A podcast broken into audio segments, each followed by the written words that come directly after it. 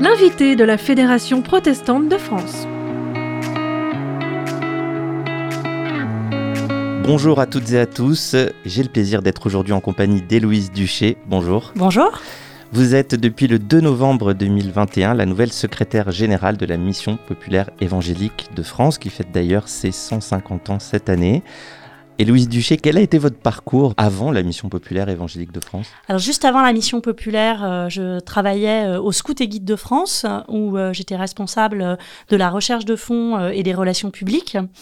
et juste avant ça, j'étais au Québec et je travaillais pour un autre réseau, qui est un réseau féministe, le réseau des centres de femmes. Qu'est-ce que ces engagements précédents, ces, ces différents types de missions vous ont apporté? Euh, à la fois, euh, alors au Canada, euh, de fait, un, regard culturel différent, le regard de l'interculturel, la capacité bah, de m'adapter à différentes euh, manières de travailler, le fait aussi de travailler pour un, réseau euh, national. Et puis au Scout et Guide de France, une grosse organisation assez structurée, mais aussi avec beaucoup de sens et une vie, une vie d'église importante. On pense souvent dans ces grandes organisations qu'on perd un peu ses valeurs si on s'organise trop, si on devient trop une, une machine efficace. Qu'est-ce que vous en pensez? Euh, bah, justement, moi, c'est ce que j'ai, c'est ce que j'ai vu euh, au, au Scout Guide, c'est que non, ils, ils perdaient pas, euh, ils, perdaient pas du tout leur valeur. Et d'ailleurs, ça peut être une valeur de décider d'être efficace et de, d'être capable de rendre des comptes, d'être capable de, savoir qu'on a avancé sur nos objectifs, de se donner des objectifs, de s'organiser. Aussi parce que c'est une bonne manière de prendre soin de soi.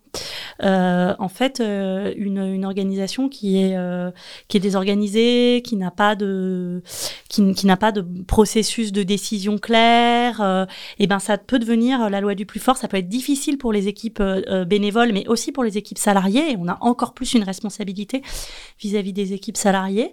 Et donc je pense au contraire, et j'espère pouvoir apporter ça à la mission populaire, que nous organiser ensemble, c'est prendre soin de nous et c'est apporter encore plus aux populations qu'on accueille et qu'on accompagne. Comment se porte aujourd'hui, euh, Héloïse Duché, le secteur euh, social, associatif en France? Euh, bah, le secteur social et associatif, il peine. Hein. Il y a eu une, une, grève des travailleurs sociaux la semaine dernière. Euh, il y a euh, y a plusieurs interpellations euh, depuis un an et demi de la part du mouvement associatif et et des, et des différentes organisations qui, qui le composent. il y a un certain nombre d'efforts qui ont été faits de la part du gouvernement. Le problème c'est le budget, c'est les conditions de travail, c'est bah c'est à la fois à la fois les, les budgets hein, les budgets et, les moyens alloués et les, et les, politiques publiques, ça c'est certain.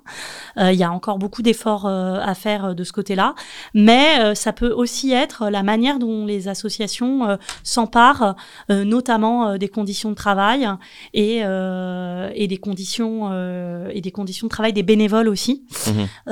et ça, c'est aussi un volet important à travailler dans les associations. C'est quelque chose que vous allez vous appliquer aussi à apporter à renforcer à la mission populaire cet aspect-là des conditions de travail des conditions de travail, des conditions euh, de bénévolat, euh, euh, j'espère oui qu'on pourra, ça existe hein, bien sûr, mais mais qu'on pourra apporter des, des, des cadres qui permettent de se sentir bien, d'être heureux dans son engagement, qu'il soit professionnel ou ou bénévole, d'avoir envie de, de, de s'engager et puis euh, de pouvoir le valoriser, euh, de valoriser euh, ce qui a été fait et puis parce que c'est aussi voir le résultat de son mmh. engagement auprès des gens qui sont dans les frates et qui voilà qui sont quand même le cœur de notre mission. Alors on va en parler des frates justement, on va s'intéresser un peu plus à la mission populaire évangélique.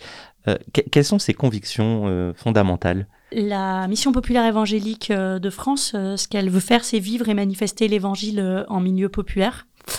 c'est un, mouvement où la personne humaine est au centre de, de, l'action et où on renforce le pouvoir d'agir des personnes qui sont accueillies et accompagnées dans les strates. Ça veut dire quoi ça, renforcer le pouvoir d'agir? Ça veut dire que nous faisons avec euh, les personnes euh, qui passent la porte des fraternités. Il y a 12 fraternités euh, en France. Mmh. Les personnes qui passent la porte des fraternités, elles ont des besoins immédiats, souvent de d'avoir une adresse, d'avoir un toit, d'avoir à manger, de s'habiller. mais elles peuvent aussi avoir d'autres besoins qui sont les besoins d'apprendre, de progresser, de s'épanouir dans la société, parfois de s'indigner. et donc c'est ce travail à la fois de répondre aux besoins immédiats, mais aussi de faire avec pour euh, amener la personne euh, vers une émancipation individuelle et collective. Euh, qui, qui c'est ce travail-là qui est, qui est fait dans les, dans les douze fraternités, avec des projets qui peuvent être différents, avec des modalités d'action qui sont différentes, mais avec ce, cœur qui reste d'aller vers l'émancipation en vivant et en manifestant l'évangile. Alors, on a parlé des fraternités, donc c'est les, les lieux euh, locaux, on va dire, de la mission populaire évangélique. Euh, quel est l'état d'esprit? Vous avez peut-être fait déjà quelques visites. Euh, quel est l'état d'esprit que vous ressentez dans ces lieux d'engagement?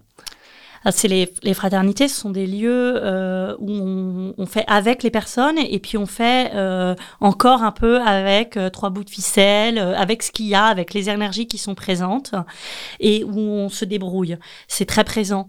À Nantes, quand on rentre dans la fraternité le matin, tout ou à Grenelle par exemple, il y a des petits déjeuners avec les personnes qui sont là et à partir du petit déjeuner, et eh ben une personne peut décider d'aller s'engager euh, dans le vestiaire, d'aller euh, mmh. s'engager dans une collecte, ou, euh, ou, ou alors d'être bénéficiaire de la collecte si elle en a besoin. Mais ce que je trouve très intéressant dans les fraternités, c'est que cette frontière entre être ce qu'on appelle grossièrement être bénéficiaire et être accompagnant, être bénévole, c'est un peu les, les termes qu'on utilise dans le milieu associatif. Et ben cette frontière là, elle est floue. Et d'ailleurs dans la mission populaire, on a un vrai débat sur comment est-ce qu'on appelle les gens. Euh, qui passent la porte d'une fraternité. Parce que en fait cette frontière là elle est floue. Parce que ce qu'on va chercher c'est qu'est-ce que qu'est-ce que toi tu peux apporter et comment est-ce qu'on renforce euh, ce, ce, ce, ce que ce qu'on appelle donc ce pouvoir d'agir, cet, cet empouvoirment des personnes. Parce que euh, les personnes euh, bénéficiaires, hein, je, réutilise le gros mot, euh, sont invités souvent dans les fraternités aussi à être acteurs pour les autres, à être finalement euh, aussi accompagnants on peut avoir les deux rôles, c'est ça? On peut avoir les deux rôles dans une fraternité, oui, parce que euh, alors elles, y sont euh, invitées ou simplement elles le font parce que la vie de la fraternité euh, le permet et que bah euh, voilà, euh, t'étais en train de prendre ton petit déjeuner, puis bah, on a besoin d'un coup de main, là, viens nous aider à faire la vaisselle. Et, et, et voilà, c'est aussi comme ça que ça fonctionne. Mais l'idée, c'est aussi de pouvoir après, si besoin et sans démagogie, prendre des des responsabilités bénévoles aussi euh, euh, s'il y en a besoin. Donc ça, c'est un aspect qui est, qui à mon avis, est un, un aspect assez fort parce que il est différent de d'autres euh, d'autres lieux euh, d'action sociale plus classiques. mais l'autre aspect différent, c'est qu'il y a une recherche de sens et il y a une mmh. recherche de spiritualité. Et nous, on, on est dans un accueil inconditionnel des personnes, tout en proposant une rencontre La rencontre avec l'Évangile, euh, qui est euh, qui est proposée, qui est jamais imposée, mais qui euh, qui est là et et en fait en voulant vivre la bonne nouvelle. Et, et, donc aussi la, la, la proposer aux ça, personnes qu'on reçoit. Pas que en action, mais aussi en partage et en parole pour ceux qui le souhaitent, mais la limite est toujours un peu compliquée. Comment inviter des personnes tout en les respectant à des moments spirituels Comment le faire sans que ce soit mal reçu c'est un, gros travail qu'on mène euh, actuellement, euh, notamment avec le pasteur euh, Stéphane Lavignotte, qui, qui, la, qui est l'animateur spirituel de, de, la mission populaire, et, et, avec tous les équipiers et tous les envoyés qui dirigent donc les différentes fraternités.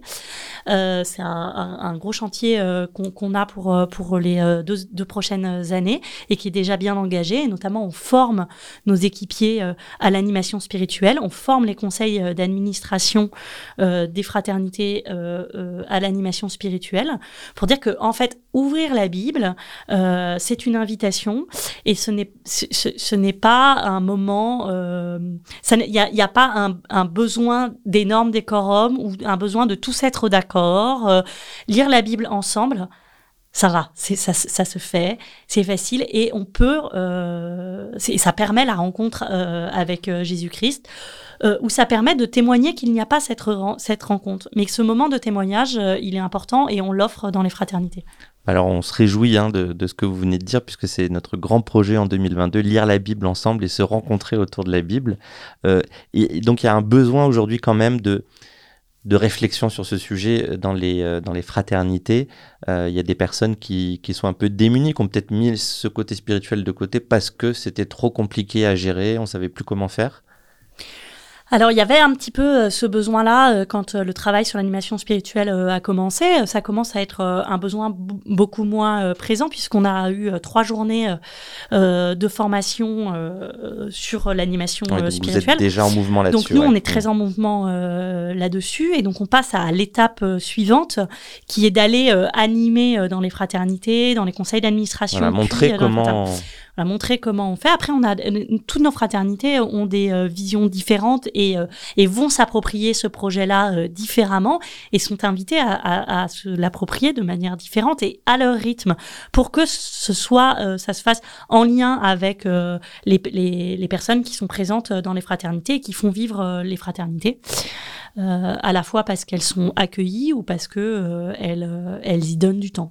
Alors ça, c'est l'un des, projets sur lequel vous allez travailler avec l'équipe nationale et avec tout le, le réseau des fraternités. Est-ce qu'il y a d'autres projets, d'autres chantiers qui sont un peu prioritaires dans les prochaines années? Alors, on, on, on, prévoit là au mois de novembre euh, un, carrefour euh, 2022 euh, qui nous permette de, de, nous redonner une feuille de route euh, en 2023 euh, pour être en phase aussi avec avec cette sortie de crise qui arrivera peut-être hein, dans, dans, les dans les années à venir. En tout cas, il risque d'y avoir une presque une mutation hein, de, de, de, la société suite suite à cette crise sanitaire qui commence à, à, durer. Et donc, pour être en phase avec avec cette mutation. Ça, c'est un, un, premier point, donc un, un gros projet de, mmh. de retrouver euh, du sens et qui va être adossé euh, avec euh, nos, nos, changements euh, de statut qui ont eu lieu en 2018, qui ont des conséquences euh, sur des, des choses de, de, plutôt de structuration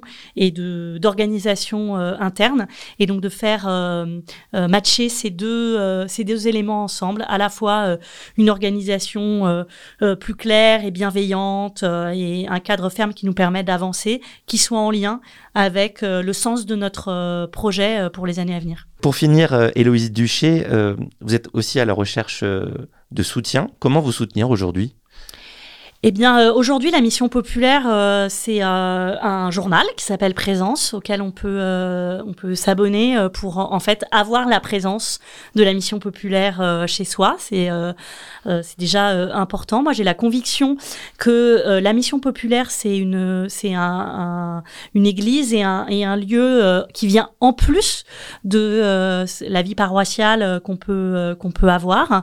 Et donc, faire rentrer la mission populaire chez soi par présence. Allez voir les missions populaires dans les différentes, les douze fraternités qui sont qui sont en France. Hein, et donc on, on peut passer la porte d'une fraternité et y vivre sa spiritualité autrement. Et je pense que c'est important d'y donner du temps bénévole.